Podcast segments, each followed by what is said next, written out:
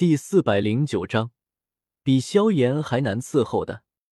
洪家议事大堂内，十多位长老分列两旁，而最吸引我注意的是一老一少两个男人。那青年男人约莫二十六七，一袭青衫，面容英俊，眉宇间还透着一股肆意的张扬气息，别有一番魅力，大概就是红尘了。而那老者。一身灰袍，看似平平无奇，但给我的感觉却宛如一头蛰伏的巨兽，不动则已，一动则山岳崩。斗宗强者，我不敢多看，匆匆收回目光。这是我来了中州后遇到的第一位斗宗，也不知道此人是风雷阁的还是洪家的。这灰袍老者本在闭目养神，此时却突然睁开眼睛。朝我看来，眼中浮现几丝疑惑，我心中顿时一惊，难不成这么快我就要暴露了？沈云长老。这时，洪丽拱拱手，打断了他的疑惑。洪家主，两人打过招呼，这个沈云没有再看向我，洪丽也坐上主位，将洪竹儿的事情一说，整个大堂内顿时义愤填膺。小小韩家竟敢做如此事，简直是找死！有沈云长老在，韩家不过是块案板上的肉。家主，我们这就杀过去，灭了他韩家。家主，此事绝不能轻易放过，定要找那韩家讨一个说法。洪家实力远比韩家强大，何况背后还有风雷阁撑腰，洪家诸位长老自然不会轻易放过此事。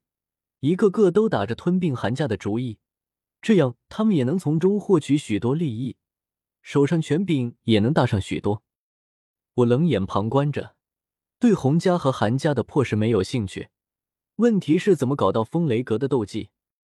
红尘虽然是风雷阁天才弟子，但修为低了些，恐怕接触不到真正核心的高阶斗技。而那个沈云是斗宗修为，应该能接触到。要不要背后给他来上一板砖？不妥，不妥！风雷阁分为东南西北四座分阁，沈云只是风雷北阁的一位长老，干掉他能获得的利益太小，风险又太大。最好能摸进风雷北阁的斗技阁，甚至是风雷东阁的斗技阁，那里才是风雷阁的总阁。沈云长老觉得此事该如何？弘历听完诸位长老的话。却没有贸然表态，而是忽然看向沈云。沈云老神在在，老夫只是陪红尘过来一趟，这是你们洪家的家事，你们自己看着办就是了。没听到沈云的确切回答，洪丽眼中闪过一抹失望。洪家虽强，韩家却也不是太弱，没有风雷阁的支持，洪家想要吞并韩家，自己也得伤筋断骨。不然他早就和韩家开战，灭了韩家了，哪里等得到这满堂的长老喧哗？父亲，韩家竟敢将主意打在小妹身上，实在是可恶。红尘回首看了眼红卓儿，脸上露出浓郁的愤怒之色。看来他们兄妹俩关系还是很好的，只是他下一句话却让我大跌眼镜，差点没傻眼。只是这肯定是韩家的主意。和韩月没关系的，有了老婆就不要妹妹了，这老婆还没娶进门呢。我忍不住看了眼红卓儿，眼中带着点可怜意味。摊上这么一个哥哥，还真是。红尘走到议事大堂中间，拱手说道：“父亲，三日之后，让我与韩家之人在天石台上决斗吧。若是我输了，我洪家十年之内不再找韩家的麻烦。”若是我赢了，他昂首挺胸，脸上露出一抹邪魅笑容，就让那韩家将韩月、韩雪嫁给我，如何？我头顶缓缓冒出一个问号。不是，你之前不是只说了一个韩月吗？怎么一转眼又要韩月、韩雪两姐妹一起嫁给你？哇，哥哥好帅，哥哥一定能赢的！红竹儿小声惊叫一声。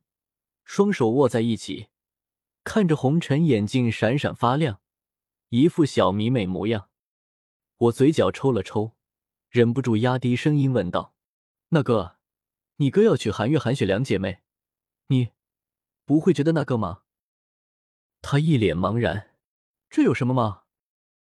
我整个人顿时如遭雷击，一手捂住胸口，深吸数口气，慌忙摇头正色说道：“，没什么。”议事大堂内吵了起来，不少长老不同意此事。重点就是，一旦红尘输了，洪家十年内就不能对韩家出手，这完全不符合洪家的利益。红尘对此不屑一顾，双手负于身后，傲然回应道：“你们觉得我会输吗？”于是所有长老都闭嘴了。红尘会输吗？大概吧。毕竟中州天大地大，青年俊杰宛如过江之鲫，数不胜数。可问题是在洪家，红尘不会输，属于政治正确。你要是敢说红尘会输，就是政治不正确，会遭到整个家族打压的。看着骤然寂静下来的议事大堂，我深吸口气，知道我出场的时候到了。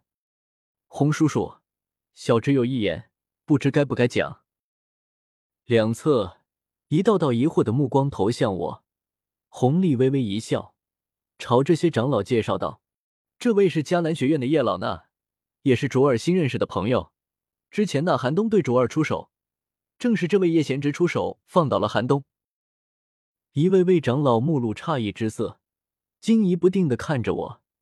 要知道，寒冬可不是弱手，在座敢说自己能稳胜寒冬的。也是凤毛麟角，而我不过是个二十多岁的青年。呵呵，诸位可不要小瞧了叶贤侄，迦南学院人才济济，而叶贤侄则是登上了强榜前十的人中龙凤，比起晨儿也不遑多让。一听红丽这话，红尘可不高兴了，斜睨了我一眼，冷哼道：“若是强榜第一，我还有兴趣与你比上一场，区区前十。”红竹儿嘟起嘴，不满道：“哥哥，你是没看过叶公子出手，那个寒冬还没靠近叶公子，就被他放倒了。”红丽也有些无奈的看着红尘，这儿子什么都好，就是有些不通人情世故了。而且，强榜前十不就包括了强榜第一吗？人家就算不是强榜第一，也是二三名。说个强榜前十不过是谦虚话，你还当真了？叶贤侄，你救了卓儿一次，这个恩我洪家定会还的，有什么但说无妨吧。洪丽说道。洪叔叔，你或许不太清楚，那韩月也曾在迦南学院学习过，我与她是相识。我苦笑了笑，叹道：“我与卓儿姑娘是朋友，与韩月也是朋友，如今见你们两家关系紧张。”心中总有些不是滋味，所以我打算去劝劝韩月，让她主动嫁给红尘大哥，如此两家皆为姻亲，也不需要再决斗伤了和气，化干戈为玉帛，岂不美哉？红丽有些愕然，不知道我为什么要插手此事，但左右一想，这对洪家也没什么坏处。韩家若是能主动把人嫁来也好，他也不想自己的儿媳妇是抢回来的。谁也不是变态，不是？叶贤侄，那韩家向来固执，贤侄有信心吗？我苦笑一声，总要尽一份力，试试对洪家来说也无妨，不是吗？我要是失败了，洪家再继续决斗就是。洪丽没理由不答应，当即应了下来。我也没有多留，转身就向议事大堂外走去。只是忽然。身后响起红尘的声音：“喂，记住啊，不仅是韩月，韩雪也要一起给我弄来。”我一脑门子黑线，回头看了眼大呼小叫的红尘，怎么突然发现这家伙比萧炎难伺候多了？呵呵，我尽力。干笑两声，我头也不回的出了红府。从前几日在大漠遇上红烛儿后。其实我就一直在想一个问题：选择韩家还是选择洪家？一路上苦思许久，直到先前我才恍然大悟：只有小孩子才做选择，大人都是，我全都要。回首望了眼辉煌气派的洪府大门，我龙行虎步的朝韩家而去。